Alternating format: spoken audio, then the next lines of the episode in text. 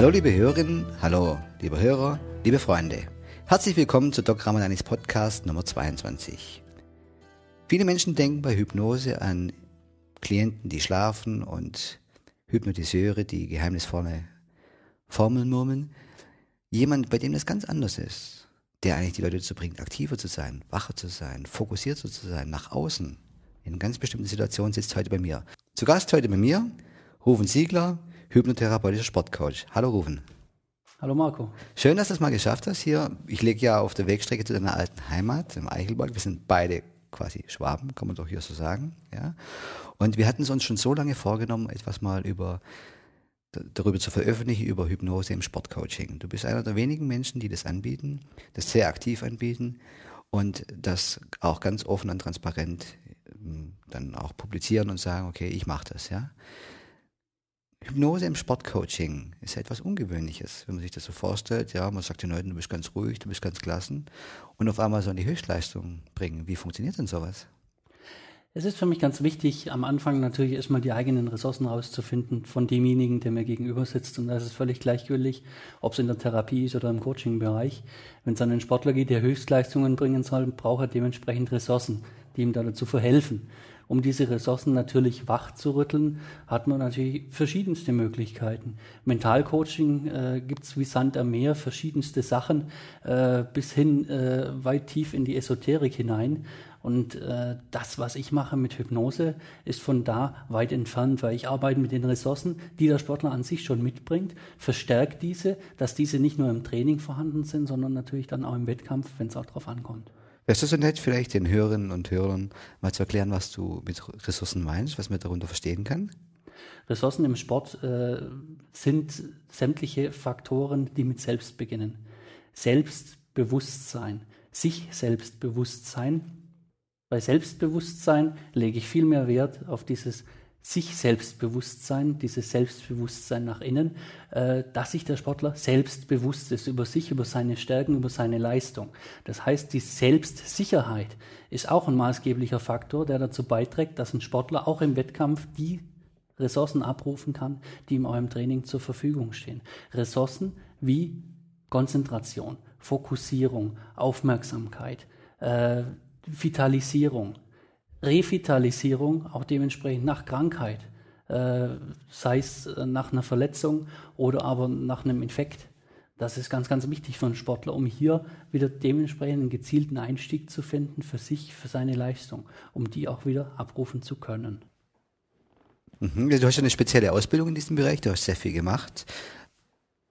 Wo ich eine Ausbildung gemacht habe in der MEG in Rottweil, mhm wo es darum ging, über Aktivwachhypnose, also mhm. nicht diese Hypnose, die man weitestgehend kennt, in der Ruhephase, wo es darum geht, abzuschalten, zu relaxen, zu entspannen, sondern die Hypnose auf dem Ergometer, also sprich die Hypnose unter Bewegung. Sprich, der Sportler sitzt auf dem Ergometer, äh, tritt in die Pedale und geht somit durch diese Bewegung in diesen Trance-Zustand, wie man es kennt aus alten Riten oder Sippentänzen äh, wie man es kennt, äh, weitestgehend aus anderen Kulturkreisen. So kann man sich das vorstellen, um hier diesen, diesen Trance-Zustand durch Bewegung zu erreichen. Der Trance-Zustand unterscheidet sich weniger äh, durch den Inhalt, sondern eigentlich nur durch die Form außen, dass es diese Bewegung gibt, dieses aktiv-wache. Ähm, alle anderen Vorkommnisse wie Katalepsie, wie zum Beispiel äh, Ideomotorik, sind da nach wie vor auch vorhanden und können da auch angewandt werden. Ja, damit sprichst du mir eigentlich fast aus der Seele, weil für mich ist Trance eigentlich nicht ein irgendwie definierter Zustand, der so und so sein muss. Da liegt jemand da, ist müde und kriegt die Augen nicht mehr auf und ist, will sich nicht mehr bewegen, sondern Trance ist ein Zustand von gezielter Aufmerksamkeitsfokussierung in zieldienlicher Form. Das heißt, wenn dein Sportler, den du da coachst, seine, Aufmerksam seine Aufmerksamkeit so auf sich fokussiert, dass die Fokussieren dann aber wach ist. Ich bin mir meiner ganz selbstbewusst, ich bin wach, ich sehe, was jetzt kommt, aber ich bin abgeschirmt von unnötigen Außenreizen ich bin auf eine Idee fixiert. Ist das genauso eine Trance, wie wenn jemand eben in einem anderen zieldienlichen Zustand, wo es vielleicht darum geht, mal nach innen zu gehen, ja, den Blick nach innen zu wenden, sich auf bestimmte biografische Ereignisse mal zu stürzen oder auf bestimmte Situationen, ist das auch, steht auch nur eine Idee im Vordergrund. Das Interessante ist ja, dass James Braid, der eigentlich diesen Ursprung, ursprünglichen Begriff Hypnose ja, quasi geprägt hat. Ja, das war ja ein Chirurg, der hat erkannt, dass man die Leute da anästhesieren kann und dann operieren kann. Hat er immer gesagt, ja, das ist sowas wie Schlafen. Hat gesagt, das ist Hypnose. Der hat schnell gemerkt, dass das nicht stimmt. Und ein Jahr später wollte er diesen Begriff revidieren und hat einen anderen Begriff, der auch nicht gerade sehr prickelnd ist, äh, ins Spiel gebracht, nämlich Monoideismus. Also quasi der Gedanke, es gibt nur eine Idee. Das war aber nicht mehr durchzusetzen, weil Hypnose hatte sich schon überall verbreitet. Da ist unsere Arbeit also vergleichbar. Wie muss ich mir das ganz konkret vorstellen? Du machst es ja im aktiven Wintersportbereich, also da wirklich Hochleistungssportler im Wintersportbereich, coachst du da, aber auch im Fußball. Wie muss ich mir das vorstellen, wenn ein Sportler zu dir kommt und sagt, du, pass mal auf, ich merke da, äh, eigentlich steckt mehr in mir, im Training bin ich immer total und dann im, im, im Wettkampf, da irgendwie fehlt mir da was. Ja? Wie arbeitest du da? Also mir ist wichtig, wie in der Therapie als auch im Coaching-Bereich, ein, ein, sehr intensives Vorgespräch, um erstmal rauszufinden, wo der Hund begraben liegt. Ja. Mhm. Dass man aussieht, wo sind die Ressourcen, wo sind die Stärken, wo sind die Schwächen, äh, um eventuell auch das erweiterte Umfeld mit einzubeziehen. Also im Wintersportbereich habe ich jetzt sehr gern auch die Trainer mit einbezogen, um diesen Tellerrandblick noch ein bisschen zu erweitern. Ja, wenn ein Sportler zu mir kommt mit einem bestimmten Anliegen, dann kann es das sein, dass er es vielleicht von seiner Warte äh, ganz anders sieht wie sein Trainer und man dann eventuell in eine falsche Richtung arbeitet. Je mehr Satelliten man hier einbezieht, ist wie beim GPS, je mehr Satelliten ich habe, umso genauer habe ich meinen Standort. Und genauso ist es hier. Äh, je mehr ich hier mit einbeziehe, umso mehr habe ich die Möglichkeit zu schauen, wo steht der Sportler, wo möchte er hin, äh, wo sind seine Stärken, wo sind seine Schwächen. Er kommt zu mir, äh, wir machen eine Analyse von sich aus und dann ist es mir, äh, stelle ich es dem, dem Sportler eigentlich auch frei, äh, zu entscheiden, möchte ich nur jemand mit einbeziehen, bin ich offen in der Thematik oder ja, bin ich jemand, der damit lieber hinterm Berg hält, weil viele Sportler sehen natürlich leider ein Sportmentalcoaching auch als Schwäche. Mhm. Nach wie vor. Leider von der alten Schule. Der Trainer, die alte Garde, die sagt, ja, Psyche, das hat hier, geht mal ran und macht ein härteres Training und dann kommt es von ganz allein. Mittlerweile ist ein Umdenken da, wo auch sehr viel Wert drauf gelegt wird auf Regeneration, die HRV-Methode, die Herzratenvariabilität, mhm. die sich jetzt mehr und mehr durchsetzt, auch im Profisportbereich, wo man herausfindet, dass die Regeneration sehr viel auch mit der Leistung zu tun hat.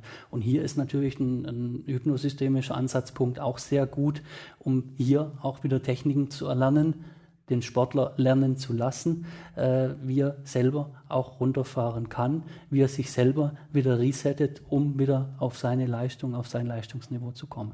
Aha, da setzt du sowas an wie Selbsthypnose, wenn ich das so zwischen den Zeilen richtig gehört habe. Das heißt, du bringst deinen Sportlern auch wirklich bei, wie die Selbsttrance machen. Ja. In der Regeneration dann eher Ruhetrancen oder Revitalisierungstrancen? Eher die Ruhetrance, um runterzukommen, um abzuschalten, um die innere Schaltzentrale wieder aufzusuchen, mhm. um alle Hebel und Regler wieder so einzustellen, mhm. die eigenen Faktoren wieder so einzustellen, am eigenen Kraftort, den man da am Anfang definiert hat, mhm. wo sie wieder diese Energie tanken können, um mhm. wieder am nächsten Tag oder vielleicht gleich auch einen Wettkampf zu starten und den hoffentlich auch erfolgreich zu bewältigen. Die Sportler, äh, die ich habe, jetzt gerade aus dem Biathlon-Bereich, Biathlon ist eine Multidisziplin, das heißt, ich brauche einmal das Potenzial laufen zu können, mhm. auf der anderen Seite aber auch zeitgleich die Ruhe, das Abschaltevermögen, mhm. um hier am Schießstand die fünf Treffer auch gezielt das zu landen. Finde ich immer irre, wenn die das machen. Das ist ja brutal. Die kommen da ja an in einem Affenzahn und da wirklich mit einer Atemfrequenz, die ist mhm. irre. Mhm. Wie die, die sich in so kurzer Zeit so runterholen können. Brutal. Also das bewundere ich jedes Mal. Und zack sind die wieder voll da, wach und laufen los. Ja.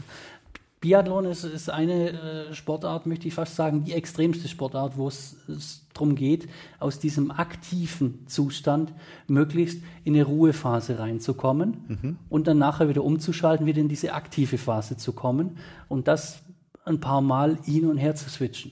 Möglichst jedes Mal in jedem Bereich die optimale Leistung rauszuholen. Und das ist natürlich auch ein Anspruch, wo das Mentale sehr gefordert ist. Weil ich muss die Atemfrequenz beachten. Ich muss mich runterfahren können. Ich muss das Publikum abschalten können. Mhm. Äh, wenn ein Publikum hinter mir steht, bei jedem Schuss mir äh, mit dem Ja betont, jawohl, ich habe getroffen und mit einem mm, ich habe daneben geschossen, dann kann es sein, dass es manchem Sportler gewaltig auf den Senkel geht. Mhm. Und äh, da ist es natürlich wichtig, hier auch beizubringen, eine imaginäre Mauer hochzuziehen, mhm. um einfach ganz bei sich zu sein, bei sich in seinem Schießkanal, bei seiner Windfahne, mhm. um einfach hier konzentriert bei der Sache zu sein. Ich sehe schon ganz vieles von dem, was ich auch tagtäglich mache. Ja? Setzt du da auch rein? Aha. Quasi. Ja, das, das unterschätzt man manchmal, was diese inneren Bilder, die wir da anwerfen, wenn wir sagen, ja, und stell dir mal vor, hinter da ist da so eine Mauer. Und plötzlich ist da alles weg. Ja, und du hast deine Ruhe und du merkst, du bist da geschützt, ja, dass da nichts mehr kommt. Und du bist in deinem Schießkanal, wo links und rechts nichts mehr kommt, ja. Dann hat es direkt physiologische Auswirkungen. Mhm. Das lässt sich ja auch messen. Am Blutbild, an, an der Zusammensetzung der Immunzellen, am Hormonaushalt, am Blutdruck. Wenn ich hier Hypertoniker habe, ja, und mache mit den Trance und messe vorher und nachher den Blutdruck, das ist irre. Mhm. Das sind die auf einmal normoton, ja. Und dann sagt man da irgendwie quasi, ja, wie soll das gehen? Wenn zu mir Studenten kommen, sage ich, das zeige ich denen als erstes mal so, ich zeige dir jetzt mal, wie du deine Herzfrequenz drosselst. Ja, und, und bringe das denen mal bei. Mhm. Aha, okay, dann machen wir also tagtäglich das Gleiche. Eigentlich schon, nur du, auf anderem Gebiet. Nur auf anderem Gebiet, ja. Dieses Mentalcoaching halte ich für ausgesprochen wichtig im Sport. Ich kann mich daran erinnern, einer meiner Mentoren, das ist Ortwin Mais aus Hamburg, der auch in diesem Bereich tätig ist, der allerdings äh, Psychologe ist und vieles anderes auch macht. Der hat mir mal eine Geschichte erzählt von einem Sportler, den er gecoacht hat. Das war ein Schwimmer. Und der Schwimmer kam zu ihm und sagte zu ihm, ja, quasi, ja, wenn ich mich durchs Wasser kämpfe. Ja. Und dann erzählte er so, ja, und, und dann, dann kämpfe ich mich durchs Wasser. Und dann ist ihm aufgefallen, diese Metapher des Kämpfen gegen das Wasser, das ist ja gar nichts. Mhm. Ja, da wird es ja schon mal ein Kampf. Und Oswin hatte mit ihm so gearbeitet, dass er quasi erkennen kann, wie er durchs Wasser gleitet. Mhm. Ja.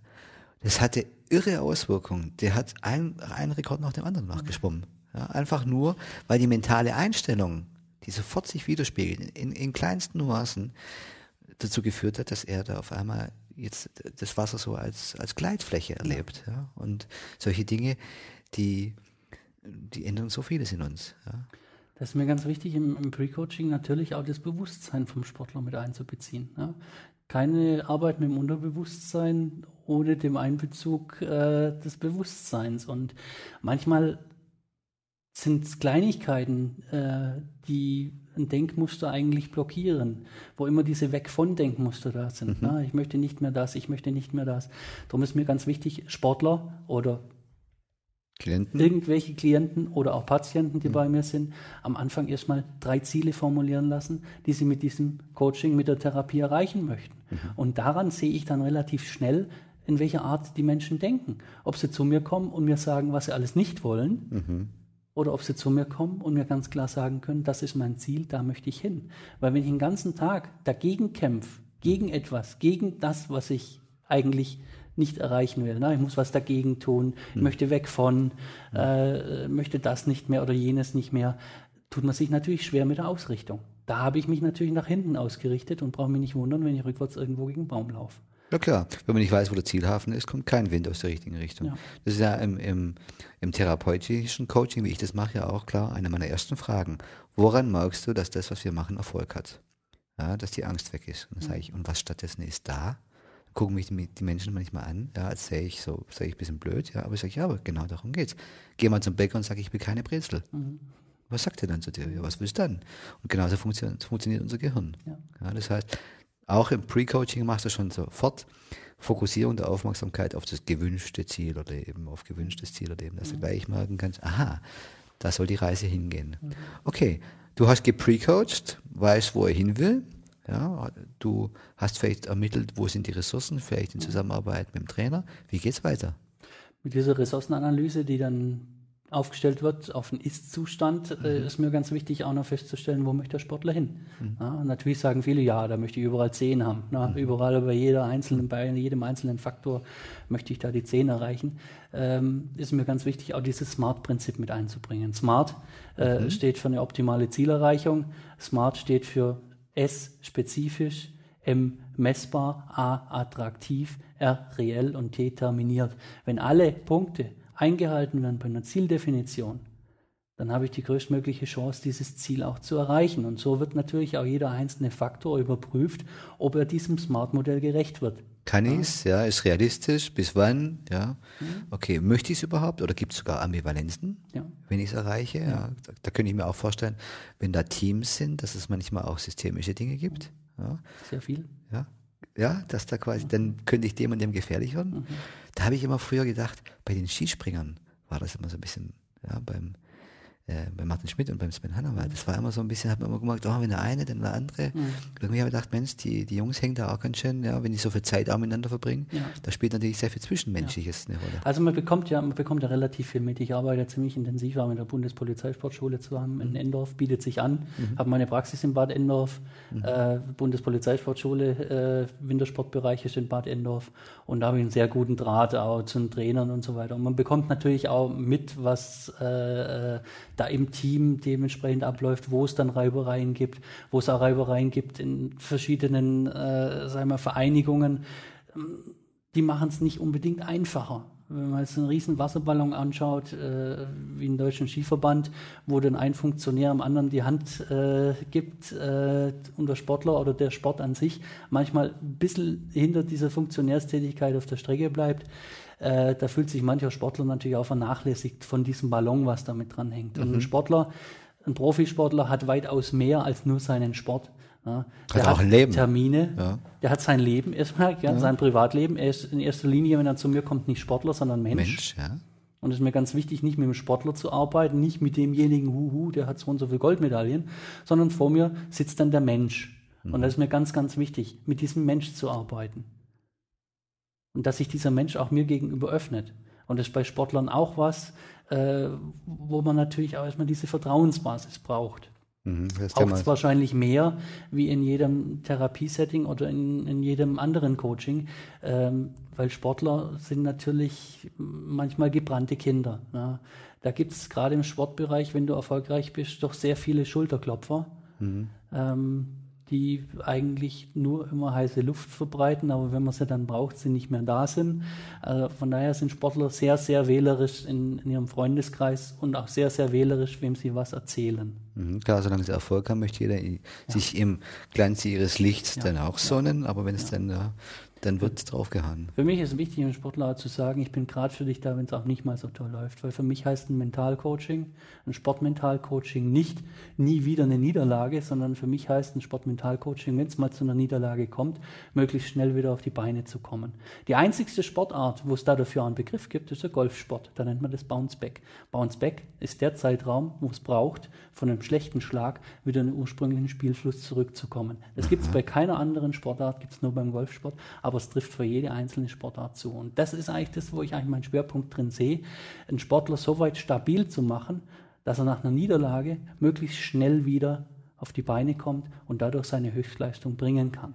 Im Mentalcoaching heißt für mich nicht Erfolg versprechen, sage ich ganz klar. Und jeder, der im Mentalcoaching irgendeinen Erfolg verspricht, sage ich knallhart Finger weg. Mhm. Weil ein Erfolg versprechen kann man nicht. Erfolgsträger und Erfolginhaber ist immer der Sportler selber. Und niemand kann Erfolg versprechen. Niemand kann Heilung versprechen. Äh, genauso kann niemand einen Erfolg versprechen, auch nicht im Sportbereich. Und da ist mir ganz, ganz wichtig, immer zu betonen, auch dem Sportler zu sagen, auch Herr, du bist hier, um dein Innerstes so weit stabil zu machen, dass wenn es zu einer Niederlage kommt, möglichst schnell wieder auf die Beine zu kommen um die Ressourcen, die in dir drin sind, denen auch zu vertrauen, dementsprechend einen Selbstwert für sich zu mhm. haben, um wieder die eigenen Ressourcen abrufen zu können. Kann man vorstellen, wenn da so ein erfolgreicher Sportler dann mal wirklich eine, so eine fast vielleicht eine Serie hat, wo es mhm. dann nicht so gut klappt, das knabbert ziemlich am Selbstwert. Mhm. Ja. Und dann wird alles Mögliche probiert, dann versucht man vielleicht mit der Ernährung was, versucht dieses und jenes was. Und dabei ist was, was einen tief innerlich dann trifft. Ja. Vor allem, denke ich mal, wenn dann junge Sportler durch natürlich auch die Medien sehr, sehr, sehr präsent sind, ja, quasi in den Medien und so, dann große Zeitschriften titulieren unsere Stars und so und dann ein riesen Druck aufgebaut wird und dann quasi das Gefühl von Scham und Peinlichkeit, wenn es mal nicht so lief. Mhm. Dabei ist ja Versagen menschlich. Da gibt es Situationen, die sind halt schwer. Da kommt irgendwas dazu und auf einmal merkt man, hey, heute, heute läuft es nicht. Du hast auch nicht jeden Tag den gleichen Zustand will ich auch nicht. Ja. Geht, geht nicht, geht nicht. Und das ja. ist was, wo, wenn diese Selbstakzeptanz da ist beim Sportler, er ganz anders damit umgehen kann. Mhm. Er ganz anders auch mit seinen Ressourcen umgehen kann. Äh, wenn ich einen Sportler habe, der hier keine Akzeptanz dafür hat, eine Niederlagenakzeptanz, mhm. der zerfrisst sich innerlich. Mhm. Ja. Und äh, der wird dieser Niederlage, der wird die immer mitschleppen, die nächsten Tage oder gar Wochen. Und sich dadurch natürlich immer mehr und mehr runterziehen, weil seine Konzentration äh, auf einer Vermeidungsstrategie liegt. Bloß nicht nochmal so. Ja, ne? genau, diese Vermeidungsstrategie, wo wir warten, ja. weg von, ja, nie wieder das. Ja. Äh, da rutscht diese, diese, dieser Zielkorridor ganz schnell auf das, was ich nicht mehr will. Ja. Äh, und ich verliere dadurch eigentlich mein Ziel, mein eigentliches Ziel, was ich erreichen will, aus den Augen. Sprich, dieses Positive, was vor mir liegt, wo ich eigentlich hin möchte, äh, rutscht immer in weitere Ferne, weil ich mich nur auf das konzentriere, was ich eigentlich nicht mehr will. Ja, und den Blick für all die Siege, die man errungen hat davor, der ist auf einmal weg. Ja. Das erlebe ich hier oft bei, bei Eltern, die mit ihren Kindern kommen. Ich habe in letzter Zeit sehr viele Jugendliche, so im, im präpubertären und pubertären Alter, mit Schulschwierigkeiten, aber auch, auch ja, Dingen, die belastender sind wie Zwänge oder sowas. Und dann äh, hatte ich heute wieder so Eltern da, die haben gesagt, oh ja, und jetzt und das mit den Hausaufgaben klappt das nicht und das klappt nicht und das klappt nicht und das klappt nicht und das klappt nicht. Und dann habe ich mal ganz langsam, habe ich aufgeschaut, habe mal meine Aufschriebe genommen und habe mal sieben Seiten zurückgeblättert. Also, sie kam an dem und dem mit der und der Frage. Mein Sohn geht seit einem halben Jahr nicht in die Schule. Ja? Er hat Angst und kann das Haus nicht verlassen. Aha. Kann er jetzt mittlerweile in die Schule? Ja klar, der geht in die Schule, ja. Mhm. Mhm. Gibt es noch was, etwas, was er mehr macht? Ja, ja, ja, er macht Hausaufgaben, ja. Mhm.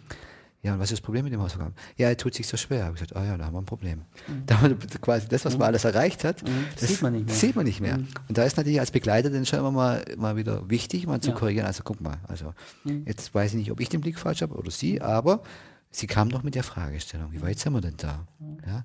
Und dann wird wieder klar, aha, guck mal, so viel habe ich schon erreicht. Und zack, bist du in einem anderen Ding drin. Das ist, das ist genau das, warum es mir sehr wichtig ist, in dem Pre-Coaching diese Faktorenanalyse zu machen und zu sehen, wo stehe ich jetzt, wo möchte ich hin. Mhm. Das Ding kommt nach, nach zwei, drei, vier Wochen mal wieder auf den Tisch und dann schaut man drüber und dann schaut man, was hat sich in welchem Bereich getan. Und oh Wunder, meistens hat sich fast in jedem Bereich was getan. Und wenn das nur ein oder zwei Stellen nach vorne sind, ist es dennoch ein, ein Fortschritt.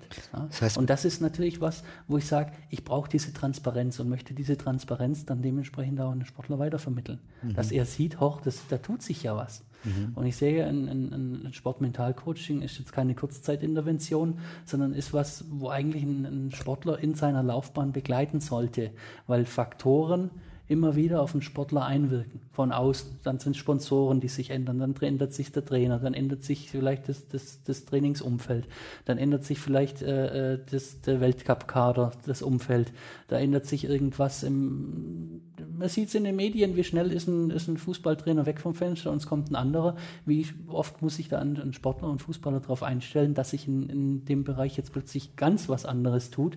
Äh, und da ist es natürlich wichtig, für einen Sportler, sich möglichst schnell dort einzufinden. Mhm. Ich habe das gerade so verstanden, vielleicht auch als Erklärung für die Menschen da draußen, dass du ähm, quasi auch in dem Pre-Coaching, in der Ausgangsanalyse sehr viel skalieren lässt. Mhm. Das heißt, skalieren heißt, du lässt die Leute einteilen, zum Beispiel auf einer Skala von 1 bis 10, Richtig. wo bist du gerade in diesem Bereich, ja, und dass du jedes Mal diese Skala wieder neu abfragst, mhm. um wirklich auch ein Maß für dein Coaching, wir, um dem Sportler zeigen zu können, pass mal auf, mhm. aha, von da und da kommen wir, das sind wir schon. Mhm. Ja, genau das Gleiche, was wir auch machen. Ja. Ja, sehr es, wichtig, damit man es wächst ja auch. Ja? Das ist ja nichts Statisches, wo man am Anfang im Re-Coaching festgeschrieben hat, sondern es kann auch sein, dass sich dieser Coaching-Auftrag plötzlich wandelt. Mhm. Dass plötzlich äh, vielleicht nach zwei, drei, vier Monaten was ganz anderes im Fokus steht. Wo man sagt, okay, ich habe jetzt hier einen Schwerpunkt. War vielleicht eine Fußverletzung, die dazwischen kam oder äh, allgemeine Krankheit, die dazwischen kam, die ein Sportler vielleicht wieder zurückgeworfen hat, wo jetzt plötzlich sagt, okay, hier steht es auf dem Plan, erstmal wieder so fit zu werden, äh, dass ich wieder trainieren kann. Und da ist natürlich mit Hypnose auch äh, sehr interessant, einen Körper so weit wieder aufzubauen, sprich das Immunsystem zu stärken, um hier natürlich auch gezielt Heilungsprozesse anzustoßen, die zu unterstützen und sie zu fördern, um einfach diese, diese körpereigene Regeneration, dieses, dieses interne Heilungssystem noch weiter zu unterstützen. Ja, Wunderbar. Und da, da fällt auch manchen Menschen vielleicht, die sich nicht in diesem Bereich betätigen, wie wir zwei, vielleicht manchmal fast sogar schwer, ähm, quasi sich vorzustellen, dass sowas geht, aber den Menschen erkläre ich dir mal eins. Stell dir mal vor, ich müsste als Organmediziner beschreiben, jemand heult. Da müsste ich sagen, eine rein seröse Drüse, seröse Drüsen sind Drüsen, die wässrige Sekrete sektionieren, sektioniert eine Flüssigkeit, eine, eine Salzlösung, die über den Augapfel, Bulbus oculi, abhört, sich im inneren Augenwinkel sammelt und dann, ja, und so geht es dann weiter. Quasi eine rein funktionelle Beschreibung von dem, was da im Körper passiert. Dann sage ich, aber das ist doch Bullshit. Ja? Wir haben ein Gefühl, sind traurig, ja, oder uns tut was weh. Und in Sekundenbruchteilen macht unser Körper ein Symptom. Es sezerniert ein Sekret. Nur weil ich einen traurigen Gedanken habe. Das heißt, wie schnell beeinflusst unser Inneres körperliche Funktion? An der Träne kann man es sehen. Ja? Dann wird den Leuten immer klar, ja, stimmt ja eigentlich. Ja? Das ist ja eigentlich eine körperliche Funktion, die da passiert. Und es ist nicht nur so einfach, dass es so mit der Träne ist, so als Gefühlsausdruck, sondern es geht auch mit anderen körperlichen Funktionen. Ja, das wissen wir. Nimm einen Langläufer. Ja? Der sagt sich morgens nach dem Aufstehen schon, boah, heute habe ich aber schwere Beine. Mhm. Oh, dann sind die schwer. Das ist ein toller Einstieg Ja. in den Wettkampfgeschehen. Ja. Mhm. So habe ich schon die Möglichkeit, mir schon mal 20, 30 Prozent meiner eigenen Ressourcen zu nehmen. Mhm. Ja. Ja, weil man schon mal drauf guckt, wie schwer sind sie jetzt? Sind sie jetzt noch schwerer geworden? Oder, ja, Genau. ist, ja, und dann Der ist, Fokus nicht mehr auf der Leichtigkeit, die eigentlich da ist, Ja. sondern man verstärkt eigentlich immer mehr und mehr Hm. dieses Negative. Oh, ich bin müde und ach, ich bin so schlapp und ich fühle mich so schlecht und hm, vielleicht kriege ich auch einen grippalen Infekt und Hm. ach, warum sind meine Füße so schwer? Wo kommt denn das her? Kratzt es vielleicht schon im Hals? Ja. Sportler sind da sehr sensibel in dem Bereich. Alles, was Krankheiten betrifft, äh, ist klar. Im Wintersportbereich ist es natürlich ein eng gesteckter äh, Kalender von Veranstaltungen. Äh, wenn da ein Weltcup wegfällt wegen Krankheit, eine Krankheit zieht immer eine Regenerationsphase hinterher für jeden Sportler, bis er wieder auf seinem Leistungsniveau ist. Das heißt, man könnte eigentlich ja einen, zwei, manchmal sogar drei Weltcups abhaken in dem Moment. Das heißt, eine ganze Saison ist kaputt, wenn man nicht. Eigentlich, wenn man es so sieht, äh, von Sportler ja, und wenn er nicht gefestigt ist in, in seinem Denken, dann macht er sich mental auf jeden Fall kaputt. Ja, indem man halt mit der Aufmerksamkeit immer auf dem falschen Fokus bleibt. Mensch, total interessant. Aber du machst das nicht nur im Wintersport, auch beim Fußball. Ja? Ja. Bist du über, hast du mir mal erzählt, du bist eigentlich über ein U21, ja, Nationalspiel, Nationalradler vom Mountainbiken dazu gekommen. Genau, das war mein Einstieg in den Sportbereich. Eigentlich wie ähm, die Jungfrau zum Kinde.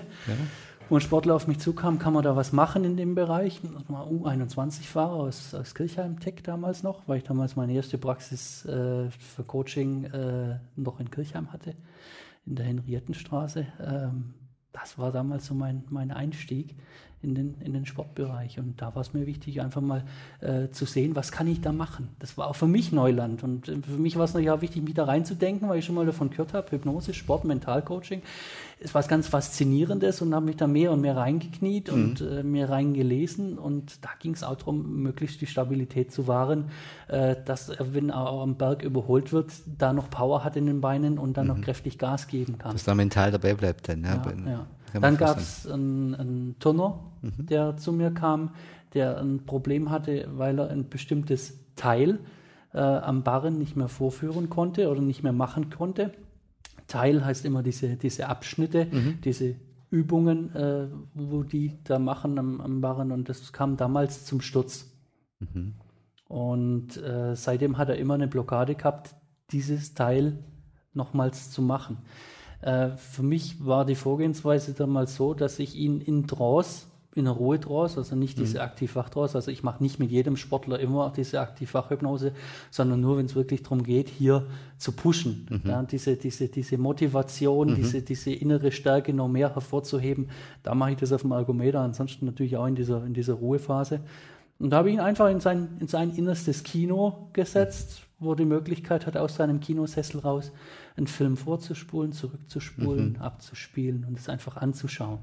Und dann hat er sich damals diese Szene angeschaut, wo es zu diesem Sturz kam.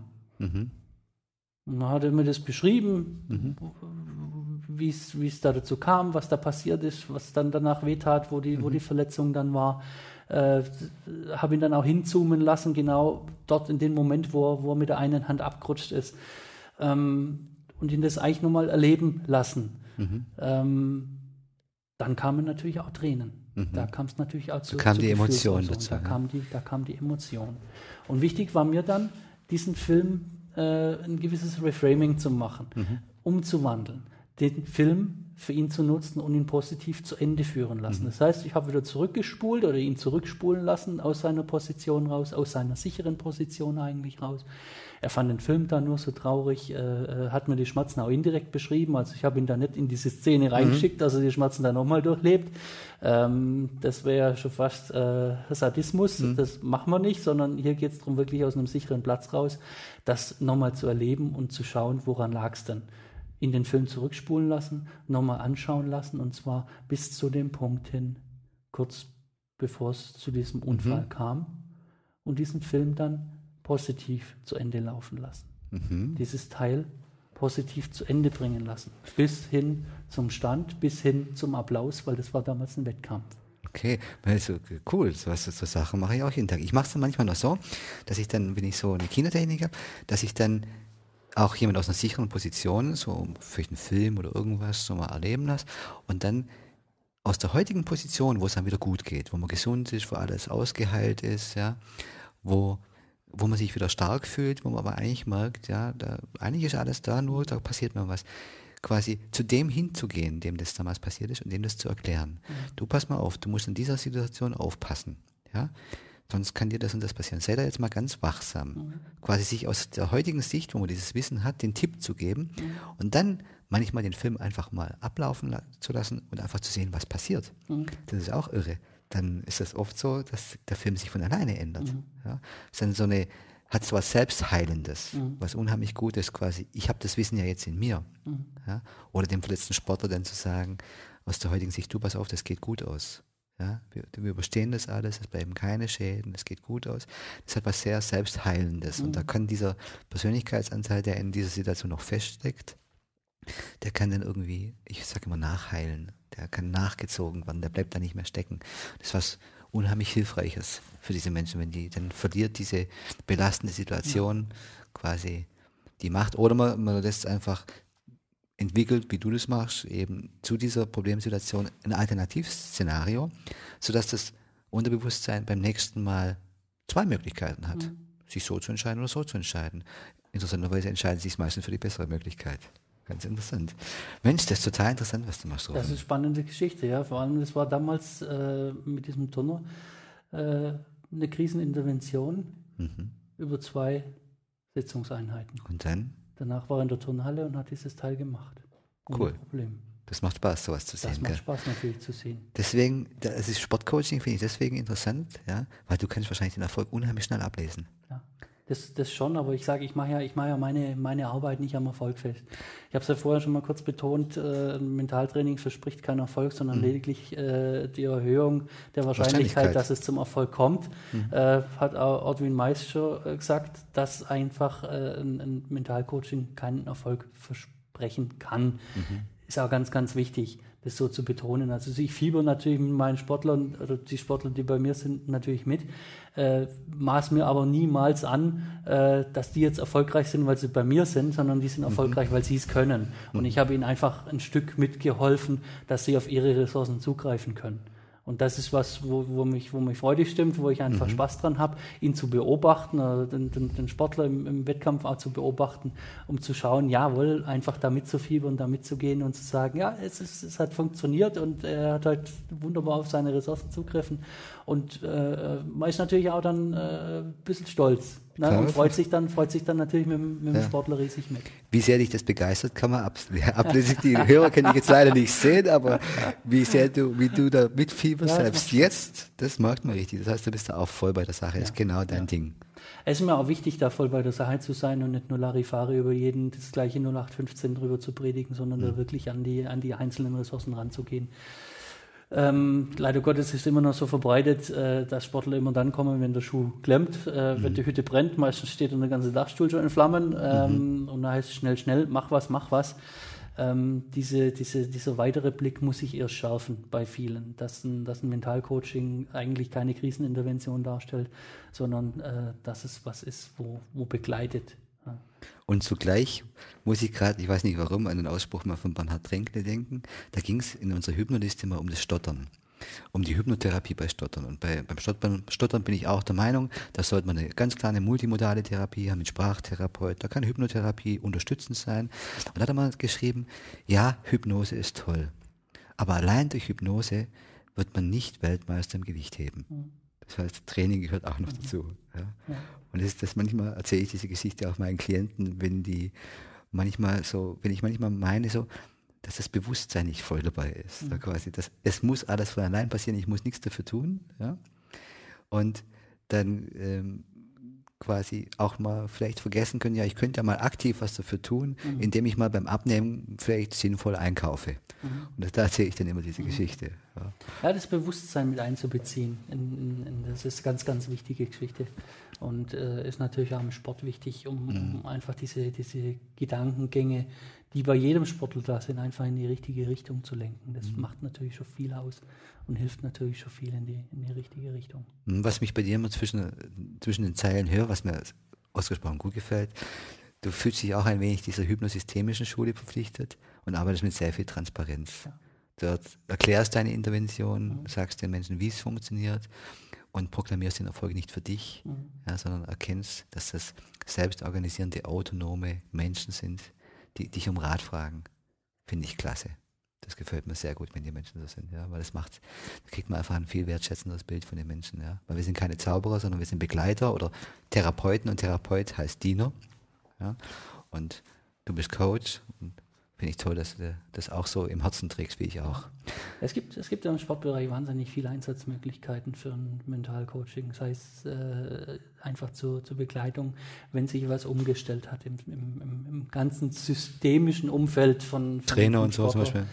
Ja, wenn es natürlich von einer Verletzungsphase kommt, äh, wenn es darum geht, äh, diese, diese ja, Motivation haben sie alle, da brauchen wir nicht viel mhm. arbeiten. Wenn ich immer höre, Motivationscoach, ja, wenn ein Sportler in dem Bereich keine Motivation mitbringt, da sage ich knallhart, wenn du keinen Spaß und keine Freude mehr an dem empfindest, was du tust, hängst an den Nagel. Mhm. Mach mach's was nicht, anderes. Mach's nicht mehr. Ja. Ja, mach's nicht mehr, bringt mhm. nichts.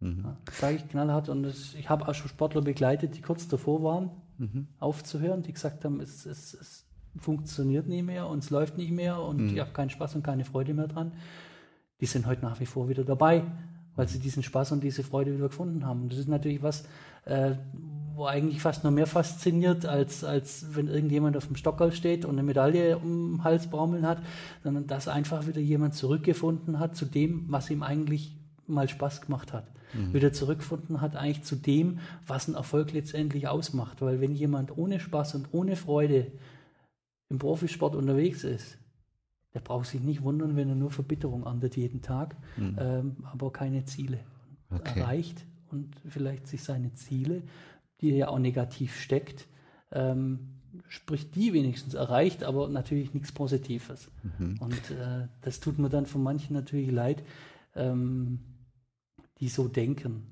mhm. ja, weil die sind natürlich tagtäglich in der falschen Richtung programmiert mhm. und, und äh, ja, stehen sich mehr oder weniger selbst im Weg. Da kommt mir gerade so die Frage, das ist ja fast zur Therapie. Du darfst ja beides machen, du bist ja mhm. Coach und hast die Heilkundeerlaubnis, indem du die Heilpraktikerprüfung abgelegt hast und da auch viel weißt, das weiß ich ja. Ähm, wo ist da, wie oft würdest du sagen, ist eigentlich schon fast Psychotherapie oder, oder Bereich aus, aus der Psychotherapie. Wenn zum Beispiel solche Krisen da sind oder wenn zum Beispiel ja. zwischenmenschliche Probleme da sind mit einem neuen Trainer oder sowas, das ist ja nicht unüblich, was ja. passiert dann. Die Leute verbringen ja sehr viel Zeit mit diesen Menschen im Leistungsbereich. Äh, es geht von leichter depressiver Episode äh, bis hin zur Anpassungsstörung in jedem Coaching-Bereich. Und von daher war es mir ganz wichtig, einfach hier diese, diese ja, Therapieberechtigung zu haben, um diese Grauzone zu schließen. Mhm man kann es nie hundertprozentig ausstehen. Wo, wo, wo, hört Coaching auf und wo fängt Therapie an? Das kann niemand, ja. kein Therapeut und kein Coach festlegen, wo ist dieser, wo ist dieser, dieser Bereich? Es ist eine Grauzone. Ja, klar. Eine wahnsinnig, wahnsinnig hohe Grauzone. Ja. Weil auch diese Erkrankungsdiagnoseschlüssel ja, sind ja eigentlich willkürlich festgelegte ja. oder anhand gewisser Klassifikationen festgelegte Kisten, in die man Menschen dann reinsteckt, ja. Und erst wenn man sie dann da reinsteckt, dann sind sie eigentlich krank, ja. Fünf Minuten vorher waren sie noch, ja, gesund, waren sie ja. noch gesund. Auf einmal fällt einem dann eine Diagnose. Jetzt haben sie eine Diagnose, was manchmal hilfreich sein kann, was manchmal sehr hinderlich sein kann.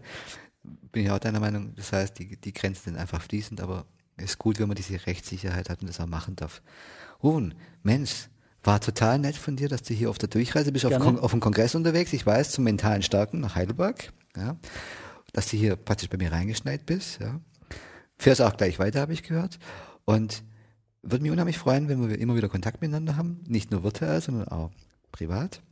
Und na, bestimmt sehe ich dich demnächst mal wieder am Fernsehen mit einem deiner Sportler, der dir dann um den Hals fällt, wenn er den Erfolg errungen hat. Und dann freue ich mich mit dir mit und sag dir, Dankeschön fürs Kommen und vielen Dank auch für die ganzen Informationen, die du jetzt mal so rausgelassen hast. Ich sage Dankeschön. Und ich denke, äh, ich habe nichts zu verstecken in dem Bereich. Mhm. Und je offener man in dem Bereich umgeht mit Informationen, umso transparenter wird dieser Bereich. Aber ich denke, es ist wichtig in dem Bereich, gerade Mentalcoaching, doch ein bisschen äh, ja, aktivere Transparenz reinzubringen, mhm. weil es doch eine wahnsinnig hohe Grauzone gibt, sei es mit, mit Placebo-Produkten, äh, mhm. wo, äh, wenn es nur 39,90 Euro sind, aus der Tasche gelockt werden. Ähm, mhm. Es ist wichtig, sage ich, jedes Mentaltraining ist ein Training wie ein normales körperliches Training. Nur trainiere ich da damit, um die Sache abzurunden, keine Muskeln, sondern das Gehirn. Mhm, schön abgerundet. Du, wenn, wenn jemand äh, dich kontaktieren will, deine Homepage ist www.innergaming.de, ja. da findet man dich. Ich schreibe es auch zu dem Blogbeitrag noch dazu. Und Mensch, entlass dich jetzt auf eine schöne Kongressreise. Und euch da draußen, liebe Zuhörerinnen und Zuhörer, sage ich wie immer Tschüss, ciao und bye bye, euer Doc Ramadani.